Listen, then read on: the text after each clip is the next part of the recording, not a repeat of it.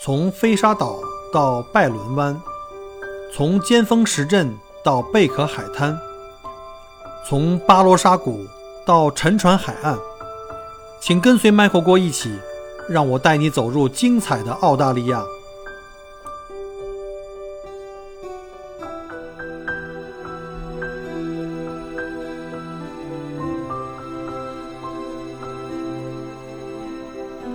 位听友，大家好，欢迎再次收听我的节目。今天是二零二二年的一月十七号，星期一。呃，今天啊，为什么今天要赶这期节目？因为这这天很重要啊！今天是澳大利亚网球公开赛，今天是开幕赛，今天是第一天。然后呢，我就掐指一算啊，这上一期节目到现在已经快三周，两周多了，比人这个夜观天象，这不用夜观天象啊！一看我上期节目更新的时间。好在呢，之前就跟各位听友已经打过预防针了。毕竟啊，咱现在也是对吧，有工作的人了，对吧？每日出门辛辛苦苦劳作的蓝领一族，毕竟精力有限。因为我差不多一周，呃，在这个圣诞节前以及在四号以后，就一月四号我们就开始正式开工了。我差不多每周都是六天，现在看来公司对我还是挺挺满意的啊，至少还没给我减班呢。每周干六天。然后呢，像这个礼拜六又干了个十二小时，所以呢特别紧张。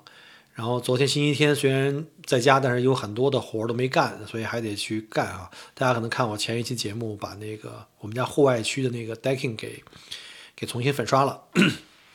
也有很多人说说最近你这个音频节目怎么都不更新，都快改成一个视频频道了。其实其实这个怎么说呢？因为音频节目我之前讲过了哈，就是你从选题到构思整个的这个内容，包括去搜集这些东西，你不能胡说八道啊，搜集这些数据啊、事实啊、新闻所有的东西，然后再去做稿出来，这起码得两三天，再加上你在录制，对吧？然后在这个呃这个发行吧，就是在网上网上传，因为我现在不是一个平台在传，所以这都要花时间，最起码三天时间。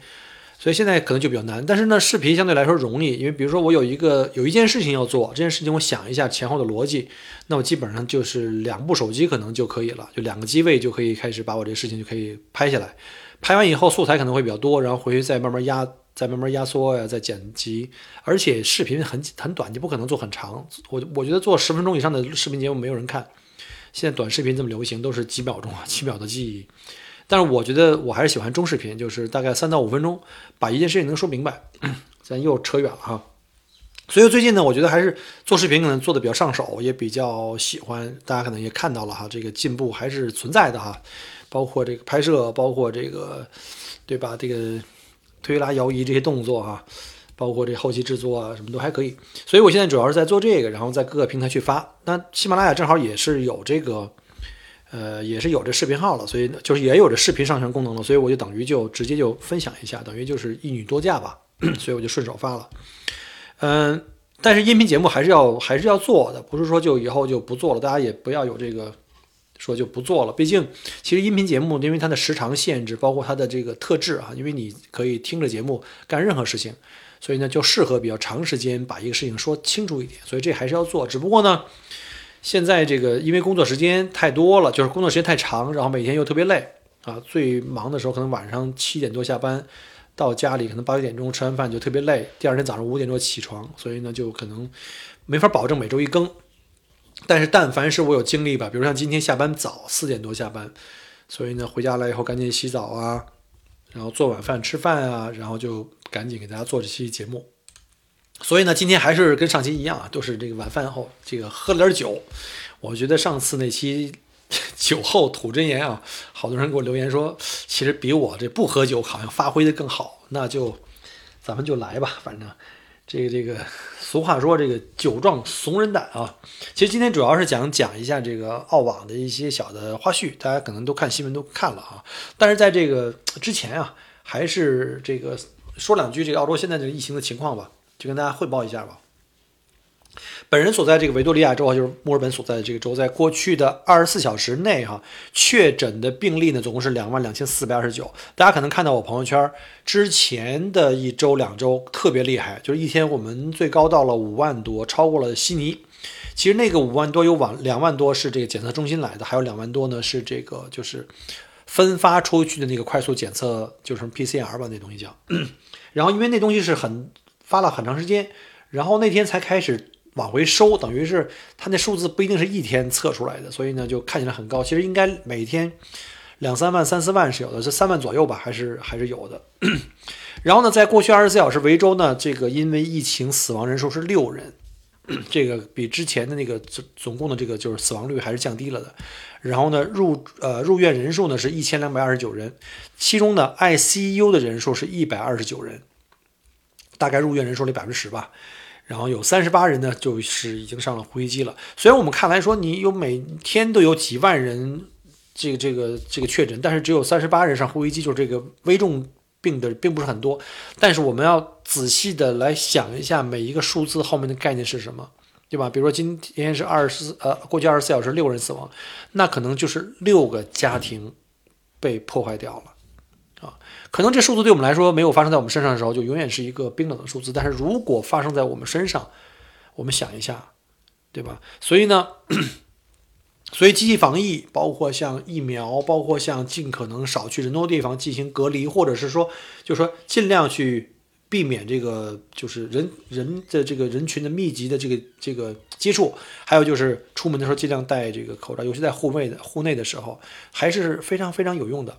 我们再看一下我们的邻居州啊，就是西南威尔士州，就是悉尼所在的一个州，在过去二十四小时确诊量是两万九千五百零四，这是比较正常的，是比比我们多的多。他们死亡人数十七人啊，比我们差不多是我们三倍了。然后入院人数是两千七百七十六人，是我们两倍多。然后 ICU 呢是二百零三人啊，也符合这个百分之差不多百分之十吧，不到。然后他们有六十一人使用呼吸机。呃，反正大家可能最近看。在各地的全国或者是在全世界新闻，基本上或在澳洲的新闻也是哈，基本上你会看到呢。我们刚开始对这个确诊数字特别敏感，我记得原来墨尔本刚刚才开始有的时候，在 Delta 还没来的时候，当时我记得去年二零二零年开始，那时候我们封城嘛，每天有六例就可以封，就可以有封城，就是 Stage One，就是分为四级嘛，Stage One、Two、Three、Four 这样的，到第四级是最严的。当时我记得好像一天达到几十就第四级封城了，现在每天上万了已经。大家伙跟没事人似的，该吃喝玩乐、出去上班都没问题啊，就是这样的。但是你说有没有影响？当然也是有影响。一会儿我再跟大家讲。所以你看那个现在的报纸啊、新闻啊，基本上没人在对这个数字说两万几、三万几。哎呀，我已经不问了。我们可能最多看一下，就是看新闻标题里说我们现在目前入院的这个总数，还有 ICU 和这个死亡率，这个呢可能才出现在新闻标题里。也就是大家可能对这件事情已经慢慢的开始接受了。所以呢，现在呢，就是说我们开始回归理性。所谓理性，就是更加关注的是重症率和死亡率。我们如何在这个，因为群体免疫已经不可以避免了，对吧？那如果我们必须面对这个现实的问题的话，那我们要能去努力的地方，也就是说，尽量我们让重症率和死亡率降低啊，这是才是重点。所谓这个共存嘛，共存的这个理论。喝口水啊。这个新年前后，我们知道哈，尤其在澳洲这块，这个奥密克戎这个疫情来的特别的快速，就是这个从几千上万开始的话，特别快，就几天就可以到了。你想象一下，现在澳大利亚十二岁以上人群百分之九十多都已经打过两剂的这个疫苗了，就是基本上是全民接种了哈。但是现在看来，好像也是打了个寂寞。你看，你打完最后不是还会感染吗？所以呢，我们还是说打这个疫苗。可能不会让你避免下一次再感染，因为这个疫情本身在变化，不同的变种啊，从 Delta 到 Omicron，谁知道以后会不会再有新的东西出来？你可能还会再被感染，而且我们会发现，这个刚开始这个疫情刚开始的时候，那时候的死亡率相对很高，虽然传染速度没有现在这么快，但是呢，我们也会发现，在整个的从这个新冠疫苗就是新冠这个疫情开始的时候，这个疫情啊。它这个病毒本身也在变异，因为我们想一下，其实人类跟病毒已经长期共存了，可能几百上千年了，甚至可能上万年。但是我们既没有把病毒干掉，也人类也没有被病毒干掉，对吧？我们是还是其实还是长期的这个共存的状态。就每年的流感就是这样。其实我们看了一下，其实病毒的这个演变过程中，它其实有一个规律，就是它并不是说它的目的是要把宿主给干掉，因为它如果感染了一个人，这个人就死了。其实呢，这个毒株是不可能传播出去的，因为它就死在这个这个这个宿主身上了。其实它更希望的是通过这个宿主感染之后呢，传播给更多的宿主，然后越来越多。但是呢，这些宿主不一定全部都死掉，因为死掉的话就没人再去传播了嘛，他自己也就没有了。所以呢，我觉得。其实这个病毒，它最后的结果就是还是在不停的演变，自身也在变革，慢慢变成和人类这个群体呢是共存的。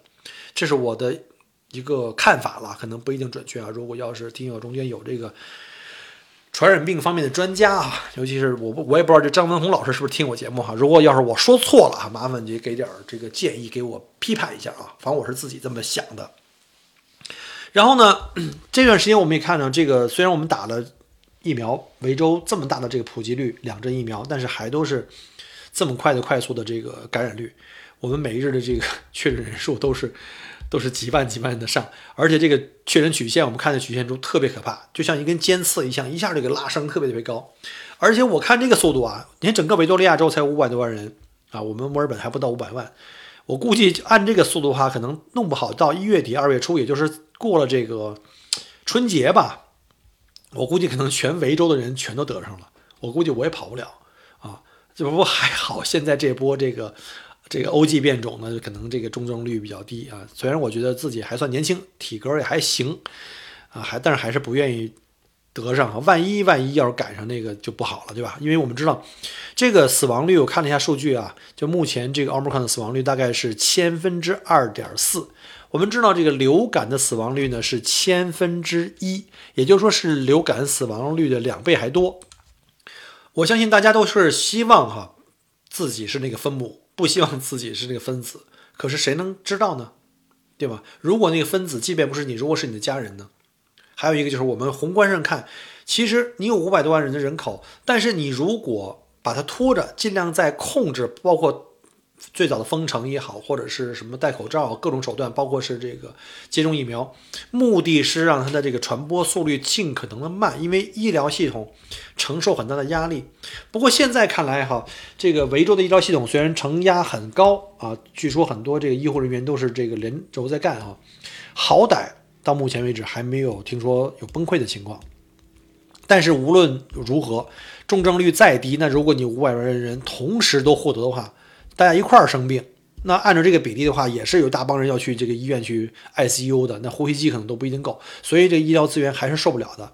所以今天呢，维州的卫生官员说啊，这波疫情可能在近期会达到一个峰值，就是它的增量会特别特别大，然后呢，拐点也就差不多接近了，因为你。不会一条直线一直上去，因为人口总是很有限的，对吧？有很多人已经得过了，他就有免疫力了，就成成为这个人群里的这个对疫苗，就是对这个病毒的一个阻碍的一个人墙，因为他无所谓啊，他没事儿了，已经，他也在身上没有任何症状，也不一定会再传播了，可能就被他的免疫力给干掉了。所以说，随着这个指数上升到一定程度以后，可能会很快出现拐点，也就是。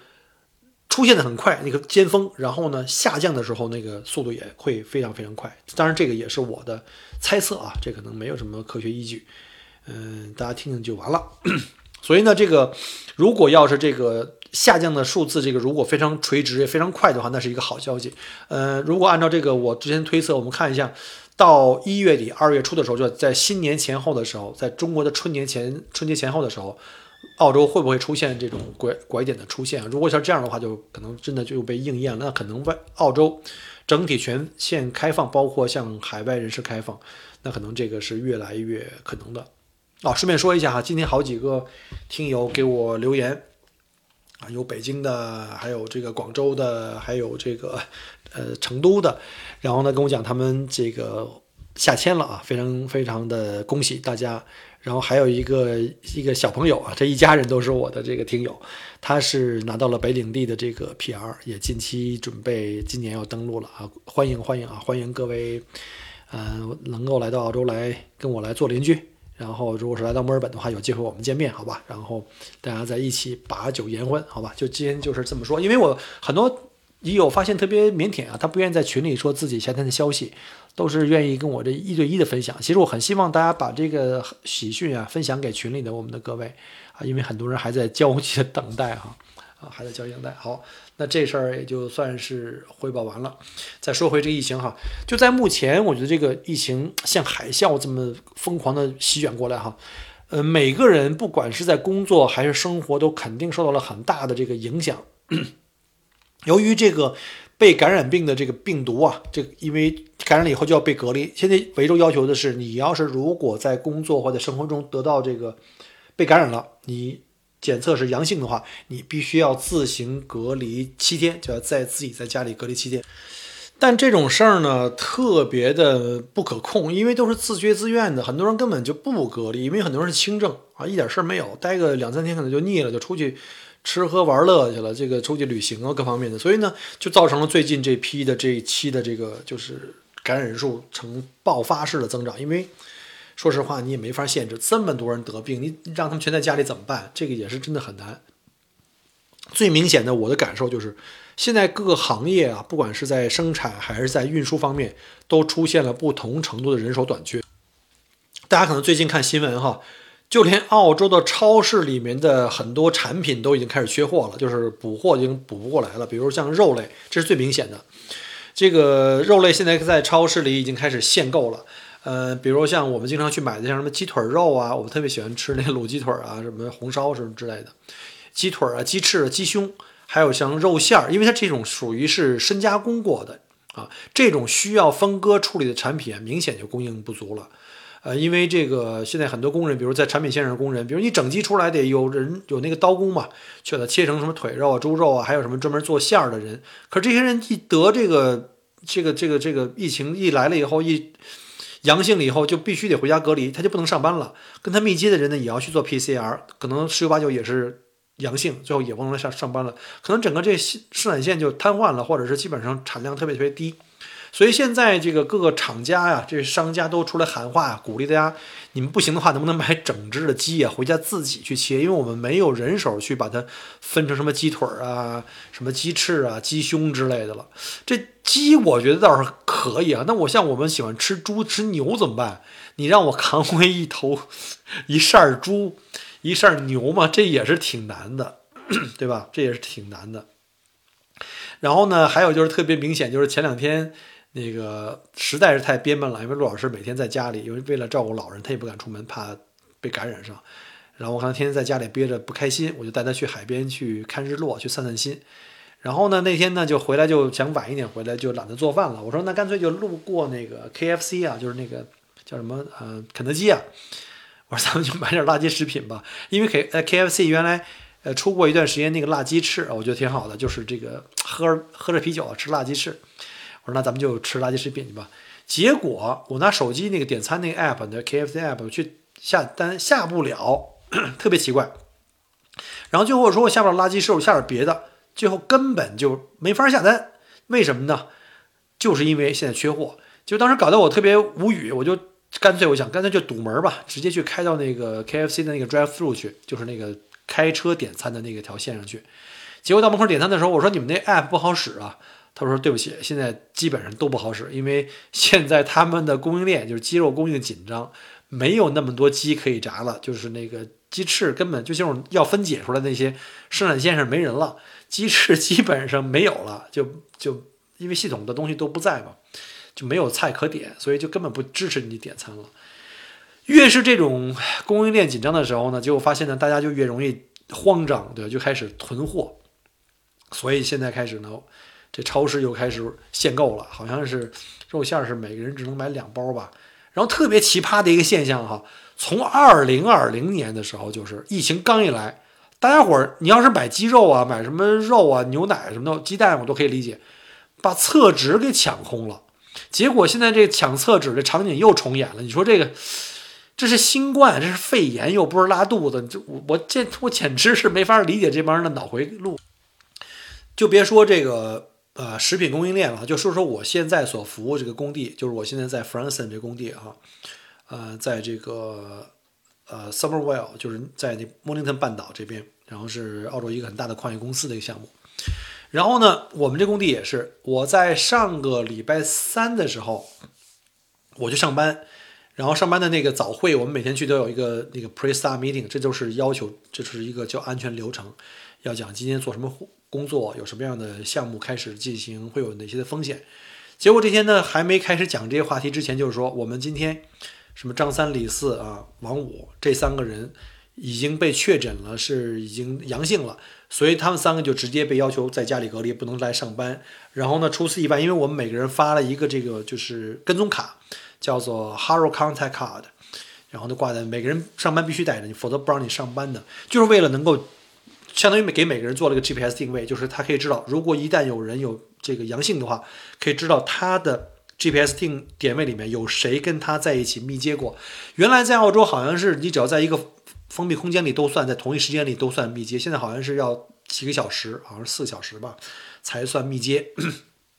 结果很不幸，他那三个人的名字一出来以后呢，然后公他们公司又用这个系统查了一遍，跟这三个人。在一起待过超过四小时的人又一大堆，结果光机就通知他们，他们可能还有人在路上还没到，有人可能刚刚才到公司，在大门口，你马上转身回家吧，去做 PCR，就是做这个快速的这个核酸检测，然后等检测结果出来以后，如果是阴性，再可以回来上班，否则的话就得等在家一直等等消息。现在这个维州的这个核酸检测点简直了。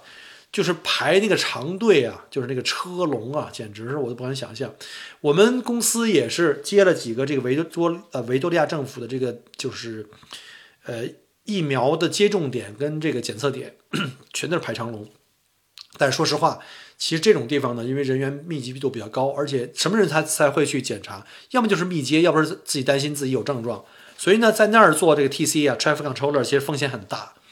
所以呢，陆老师就一直跟我说：“你不要去那儿，你不要去那儿。”但是那儿呢，就是工资高啊，这个叫 site allowance 补贴高，然后呢，都是十二小时工，但是确实是很危险。之前讲过了哈，啊，应该是去年一起，今年年初又有一起，就是那儿有那 traffic controller 被那个司机给撞撞伤了，我都不理解啊，一辆一辆车排着队往里走，怎么可能把脚压了，把人给撞伤？就是碰到那些特别粗鲁的司机了。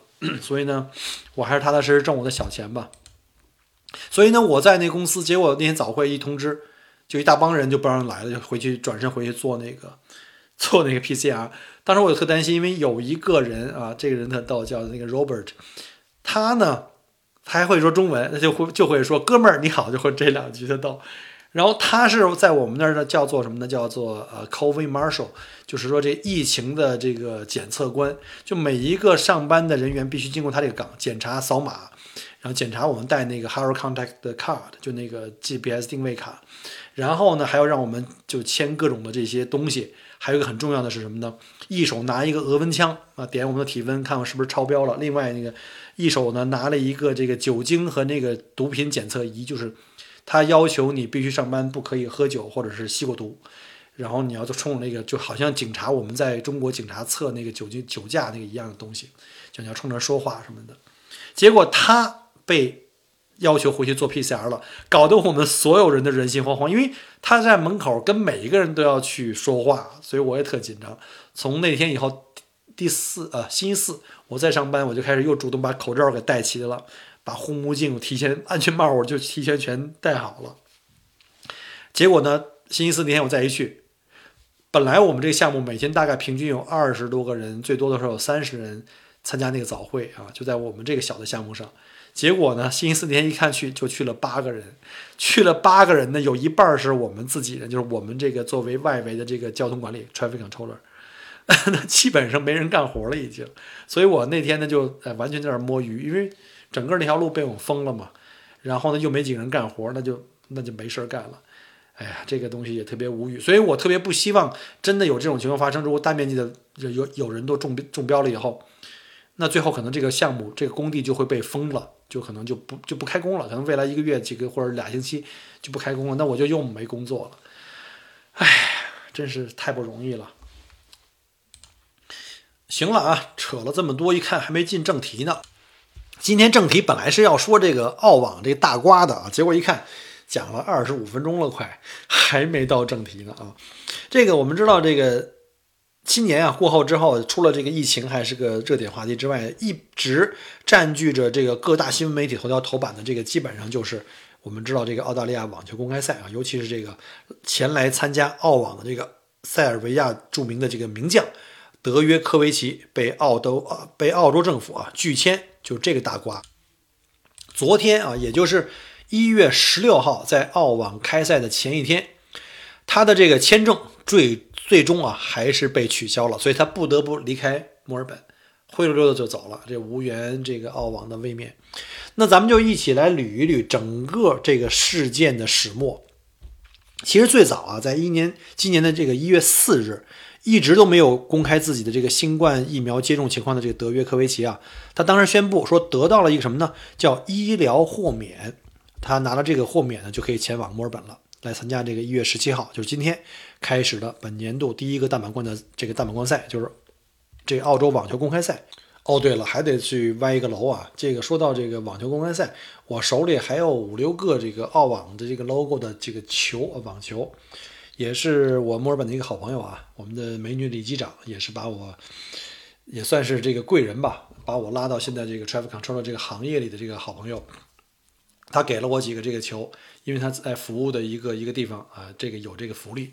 然后我还准备在我的听友群跟已友群里面啊，以后通过这个抽奖的形式，来把这个澳网这个 logo 的这个网球来给大家，好吧？我也反正我也不是球迷，好吧？到时候咱们想一个什么方式，利用春节还是什么，利用什么假期，咱们搞一个抽奖。如果您有兴趣啊，节目后面别忘了加我的微信，进我们的听友群和已友群，好吧？来看看你的手气如何。我们再回来哈，这个一月五号，他和他的这个团队搭乘这个航班就降落在墨尔本机场了。当时啊，这个澳洲边防部队啊，就是海关的这个检疫部门 ADF，就要求他提供拿到疫苗豁免的这个相关证据。但是他只有一个这个所谓的证明信，这豁免证明信，证明他在过去六个月内啊曾经感染过新冠。因为你感染过之后呢，你就再好了，就具有一定的感，就是这个这个抵抗能力了，就等于是天生的就免疫了。他而且已经康复了嘛。结果呢，这德约科维奇呢就遭到了 ADF 的扣留，被安置在隔离酒店。在他这个签证被取消以后呢，他的法律团队立马就向这个澳洲法院就提供上提出了上诉。他的案件呢，在一月十号呢开庭审理，在法庭上，这个法官啊，安东尼·凯利综合了各种的情况以后啊，竟然宣布什么呢？取消这个这个德约科维奇啊，这个签证不合逻辑，就说你说这件事儿啊本身就不对，这个你们 ADF 做这件事儿是不对的，结果呢就被立即释放了。本以为这件事儿就结束了，他可以去参加比赛了，结果没几天，这反转就又来了。我现在就爱看反转啊！很多事情刚一发生，不要着急下结论，咱们等着看反转。尤其在这个我们最近是那个媒体圈啊，在这个什么粉粉圈、饭圈啊，都是这种特别多的反转。到了一月十四号周五啊下午六点，这个澳大利亚的这个移民部的部长霍克宣布，以健康和良好秩序为由，记住啊，健康和良好秩序为由，取消了德约科维奇的签证。因为这个移民部长认为，德约科维奇在澳大利亚的存在哈可能会对公共卫生以及良好秩序构成风险，同时对澳大利亚这个其他的其他的所有的民众的这个疫苗接种的努力呢起到一个反作用。呃，在这之后呢，这个他的这个团队啊，这个律师团队又要马上起提起上诉，但这次啊反转就没来临了。为什么呢？因为这次法官就是三名法官一致裁定。德约科维奇败诉了，所以呢，他就非常怎么说呢，黯然离开澳洲吧。那小德的签证呢，为啥这么一波三折呢？我来给大家来分析一下，大家看看是不是有道理哈。如果您要是有反对意见，也可以在节目后面给我留言。其实早在去年十月份啊，墨尔本所在地这维多利亚州的州长安德鲁当时就表示，未接种疫苗的人是严禁入维州界的。随后呢，这个澳网总监这个泰利也表示。参赛球员必须得有这个接种疫苗的证明，而德约科维奇一直以这个医疗隐私为由，拒绝公开自己的疫苗接种的情况。其实他是没有接种嘛，他不愿意接种嘛。结果到了去年十二月份，就是在这个二零二一年十二月份，当时的这个澳网总监泰利就突然改口了，他说允许球员申请这个医疗豁免，就上面我说的这个医疗豁免，为此呢，这澳网和维州政府，你想，澳大利亚网球公开赛这个赛事的主办方和维多利亚政府联合组建了一个叫澳洲免疫技术建议小组，叫 ATAGI。这个所有的参赛者或者是组委会的成员呢，这些申请者，只要你满足了 AGAT ATAGI 的制定的标准，就可以获得豁免啊。它其中这个规则中有一条，就是你如果在过去半年内感染了新冠疫这个新冠病毒的人，并且已经好了，就可以获得这个豁免接种资格，因为他认为你已经有这个呃抗体了。结果，这个德约科维奇就依据这条规则申请了豁免，并且顺利拿到了这个 ATAGI 开出的这个这个所谓医疗这个证书。但是呢，到了海关还是被扣，为什么呢？就是还是要反转了哈。可是，但是，可但是，这澳网主办方并没有明确的告诉他，这份医疗豁免只是澳网澳网主办方和维州政府给他颁发的。只能保证他可以顺利进入到维多利亚州参加澳网，但是没人跟他说可以保证他进入澳大利亚，因为州政府无权插手边防事务，因为边防属于联邦政府的，就更高一级的。根据这个澳洲联邦政府的防疫条例，没有接种疫苗的人在最近六个月内，即使感染过新冠，只要你没接种疫苗，所谓疫苗护照嘛。也不能获得任何豁免进入澳洲，也就是说，联邦政府根本就不承认这个 ATAGI 制定的这个豁免条例。也就是因为这两条两套标准，搞得这小德飞来澳洲，结果又被 ATF 扣留，并且取消签证。其实啊，说实话哈，我们知道以相同的方式拿到这个医疗豁免的，其实不止他一个人，因为这个东西搬出来以后，肯定有很多人会知道，会用这种方法，其中包括了。捷克选手有一个叫做沃拉科娃，以及另外一个澳网邀请的一个赛事的官员，而那两个人比他更早一点，都已经入境了。这个沃拉科娃还甚至参加了这个澳网前就是赛前的一些热身赛，就一些小型的比赛。你想想，你你让别的人进来，但是你不让这个啊这个德约科维奇进来，是不是有一点双规了啊？双标了，是不是有点说不过去了？对吧？所以我觉得一月十号，当时法官这个安东尼凯利说的这个东西，就是基于这方面的考量。他认为取消这个德维科维奇的这个签证啊，就是不具备合理性，对吧？你至少应该一视同仁吧？结果据说啊，据说现在这两个人，就上述那两个人，也都自己选择了自动离开了，就是离开澳洲了。要不然这件事儿可能也没法收场，因为他的律师团队也会用这种方法来去继续这个上诉。但最终的这个反转到底是为了哪般呢？其实。德约科维奇这件事情的这个过程当中啊，整体这过程当中就包括他被 ADF 扣留在这个呃叫什么隔离酒店的时候，当时有大量的球迷涌到隔离酒店外对其进行声援啊，还有就是澳大利亚特别的那种就特别爱游行的一部分人，就是反对强制接种疫苗的这个组织，更把他视为英雄，所以呢。坏事儿就坏事儿在这帮脑残粉上了，因为澳洲现在疫情特别紧张，医疗系统啊都面临这个崩溃了。其实政府特别希望大家要配合去打加强针，现在打加强针也很难约啊。小郭也是，我约了很久很久才约到了二月初，二月初啊，大概是我应该是在一月初约的吧。为了打那个摩德纳，据说是混打更好一点啊。然后呢，政府也是在大力的这个普及这个。加强针希望能够把疫情的这个控制下来，然后呢，防止呢这个更多的症状出现，然后去挤兑这个医疗资源。在这个问题上，其实我是完全支持政府的，因为你不能考虑只考虑那些我年轻，我身体没问题，我得了以后就是轻症，就是个感冒症状，可能我在床上躺两天好了。政府就应该考虑到所有人，尤其是那些弱者，就是他的免疫力低下，像老人跟儿童啊。所以呢，这些反疫苗人士出来闹事儿呢，本来就让这个政府特别心烦。这还整出一个名人来当榜样，还当一个名人效应，这就是直接戳这个政府的眼窝子啊！这他们能好受吗？所以呢，我觉得 这个其实才是影响了整个事件走势的关键的一个一个点。所以政府就是想把这个气焰给打下去。在等待这个最终裁决期间，又有很多不利于这个德约科维奇的一些消息被。媒体给挖出来了，比如像他曾经公开声明，他反对接种疫苗，而且他持续都从来没接没没有接种过疫苗。他感染新冠的时间大概是去年的十二月十六日，但是呢，他在网上的这个可以看到，他这个期间啊，并没有进行自我隔离或怎么样，他还是在频繁参加各种活动，甚至也不戴口罩，等于他可能会对他接触的其他人造成了进一步的传染。可是那些人可能还会继续往外传染，总有体弱多病的人可能因为他的出现，啊，就最后躺在病床上或进了 ICU。结果一月十二日又爆出啊，他在入境澳洲的时候提交了一份旅行声明。他勾选了飞往澳洲前十四天内没有去过其他国家的这个旅行史，但实际情况是他去过西班牙啊，这个是被媒体给挖出来的。这个错误呢，让他再度面临被取消签证的处罚，因为你造假嘛，你在入境的时候没有如实的那个说明情况。另外呢，他还在这个得知已经新冠呈阳性以后呢，十二月十八日接受了法国队报的采访，而且没有选择说拒绝呀、什么隔离呀。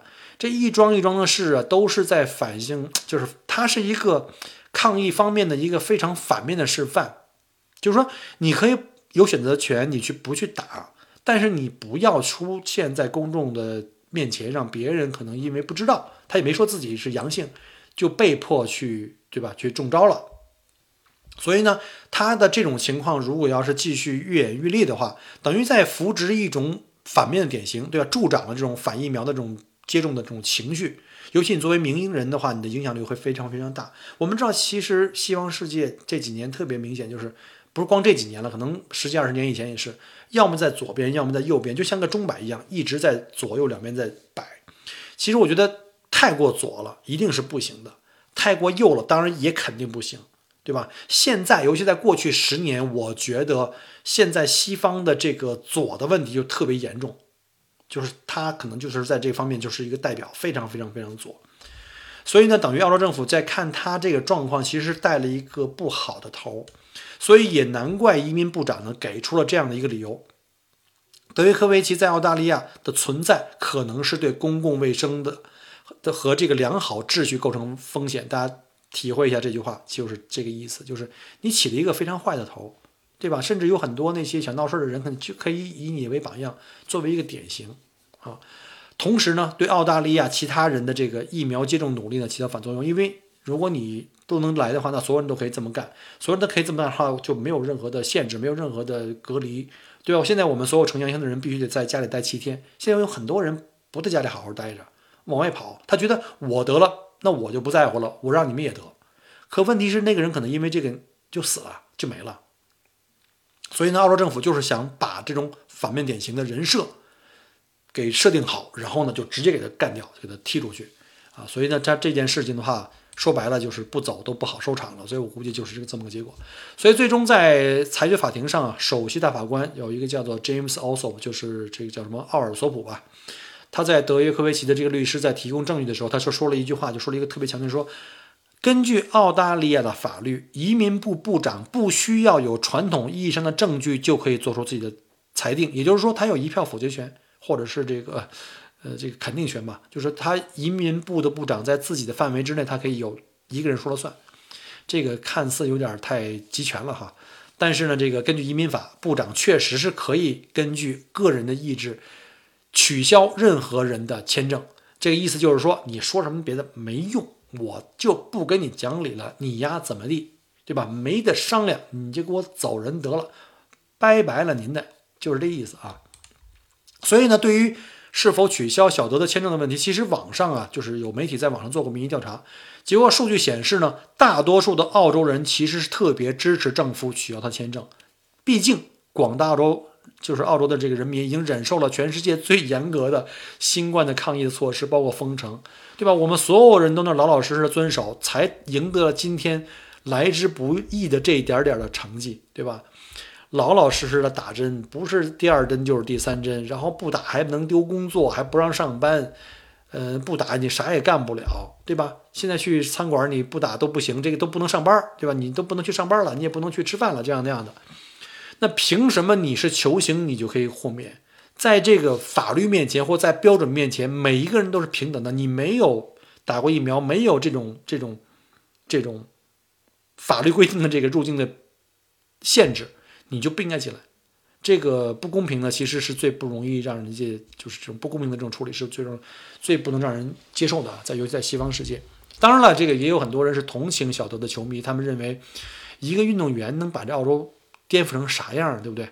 街上已经有那么多人了，不差他这一个。以前澳洲坚持清零，咱不是啊，不让那个没接种的人来，最后不也一天都十万了吗？对吧？人家都很多人都已经获得了以后呢，就变成自然免疫了，不是跟打了疫苗一样吗？可是有一点就是，政府现在要的就是要抗疫的这个立场，还有一个很重要，大家知道哈，民调显示大部分人是支持政府的这个立场的。也就是说，政府这么做实际上是也是有一个就是选票的这个要求，因为毕竟是小政府嘛，是要靠选票的。这就不说了，这个就说深了容易那个节目被封，好吧，大家自己去体会。澳洲去年下半年开始开足马力全民接种疫苗以来，反对疫苗就是反对强制疫苗接种声音就一直没断过啊！几乎每个周末大家看那个 CBD 啊，什么核心地区哪儿都是 CBD，各种的游行队伍啊都出来了，因为在西方这种所谓的自由。有的时候有点，我就觉得有点绝对自由了哈。一听到“强制”两个字，很多人就义愤填膺，觉得你凭什么强制我呀？对吧？你凭什么强制我吃饭？凭什么强制我睡觉？对吧？这些人觉得呢，他们有权决定自己的身体是否接种某种所谓的治疗。但是你只关心你自己自身的所谓的尊严跟权利，却极有可能要牺牲其他人，尤其是那些弱者的生存权利的时候，我觉得这就不是自由，这是自私，这也就是，对吧？疫苗呢，目前看的话呢，非常可以，基本上可以怎么讲，是非常有效的，可以降低重症率。目前这数据也是有目共睹的，对吧？有是有支持的。疫情不那么严重，就意味着死亡的人会越来越少。如果这死亡的人数只是数字，而不是你自己或你自己家人的话，你可能没有这种感觉。而且对政府或者对绝大部分的群体来说呢，这样的话可以减轻医院的就业，就是这个压力，这个整个的承压的能力。而你不打疫苗，就有可能最后你要挤占，你最后去自由了，然后你可能还要去继续挤占本已经这个捉襟见肘的这个医疗资源。让真正可能更多有需要救助的人，比如现在有很多这个择期手术已经都给他拖到不知道猴年马月了，因为医院住不下那么多人，所以这些人的自由去哪儿了呢？所以呢，没有所谓的绝对的自由，任何东西都会有一个交换，对吧？这个自由如果是站在你自己一个人自由，但所有的人都为你去付出的时候，这就不叫自由，这就完全是自私。啊，我反观一下，现在看看我们祖国，我们祖国各地的人民啊，前段时间西安也好啊，还是什么天津也好，那我们的人民多团结，多可爱啊！行动一致，听指挥，动不动就全市人民统一打针、统一检测，大半夜就可以马上干。就这种，你说我们这种啊，同心协力这种这种这种精神，难能可贵，全世界都没有第二家啊。其实也有可能还有朝鲜啊，这就也不说了啊。反正就是我们比他们更加知道这个叫识大局，我们有这大局观，对吧？当然了，这个澳洲当时啊，我记得好像是澳洲的议员有人提议啊，就是说，呃，可以，我们不是说强制你们打吗？就是建议你们打吗？但是你如果坚持不打，可以。但是呢，所有坚持不打疫苗的人自己写出一个。声明书就是你放弃，一旦因为你自己坚持不打，最后你感染入院以后，如果需要任何医疗资源的话，你要自费。Medicare 就国家这种健保系统呢，Medicare 是不给你报销的。哎，我觉得这事儿靠谱。你不是觉得自己很牛吗？你觉得我们的身体啊，我们自己选择，我们中了以后，我们就死了以后，我们自己活该啊？可以，你们别去挤兑医疗系统，或者你要一定进去上私立医院，然后那个 Medicare 不报，你自己有多少钱自己花多少钱，这才叫自由啊！对吧？你凭什么到时候你还要分我们每一个纳税人的这个资源呢？我们纳税人的那个钱给供你去入院去上 ICU 啊，上什么呼吸机呢？这样就就不自由了。对我来说不自由，对不对？我觉得这事儿是靠谱的。但不知道大家是否还记得，在反对强制疫苗接种之前闹得最欢的是什么呢？是反对强制封城，可能还是同样一帮人，对吧？只要政府一宣布封城，立马就这帮人神神经病似的上街。这个摇旗呐喊，大声反对这种打疫苗的这种事情本身，为的就是要尽快的让大家可以自由，可以结束封城，而且可以挽救更多的生命。可是呢，还是有人不愿意啊！封城你不愿意，现在打针是为了不封城，你还不愿意？怎么总有那么多没头脑和不高兴呢？我这也是真是愁人了。这些人，唉，我发现那倒霉的都是像我们这种比较听话的啊。然后呢，这个最后说两句，就是这疫情啊，确实是个灾难，在灾难中呢，不付出任何代价是很难的，几乎不可能。一定要任何灾难一定要有生命的付出，经济都是小问题了啊。在没有疫苗的时候呢，封锁呢是有要承担的巨额成本的。对吧？所有的生产都停掉了，生活受到了巨大的影响，而且在经济上、心理上、身体上造成了各种的损伤。从政府和民众其实都不乐意看到，但是没有办法，因为什么呢？疫苗是我们最后用封锁换来的这个可贵的时间来进行研发的，虽然可能还不完美啊。然后呢，各种的繁琐的临床实验呢，也就是为了保证疫苗的这种安全有效性，所以稍微牺牲一下所谓的这个尊严和利益，换来更多的。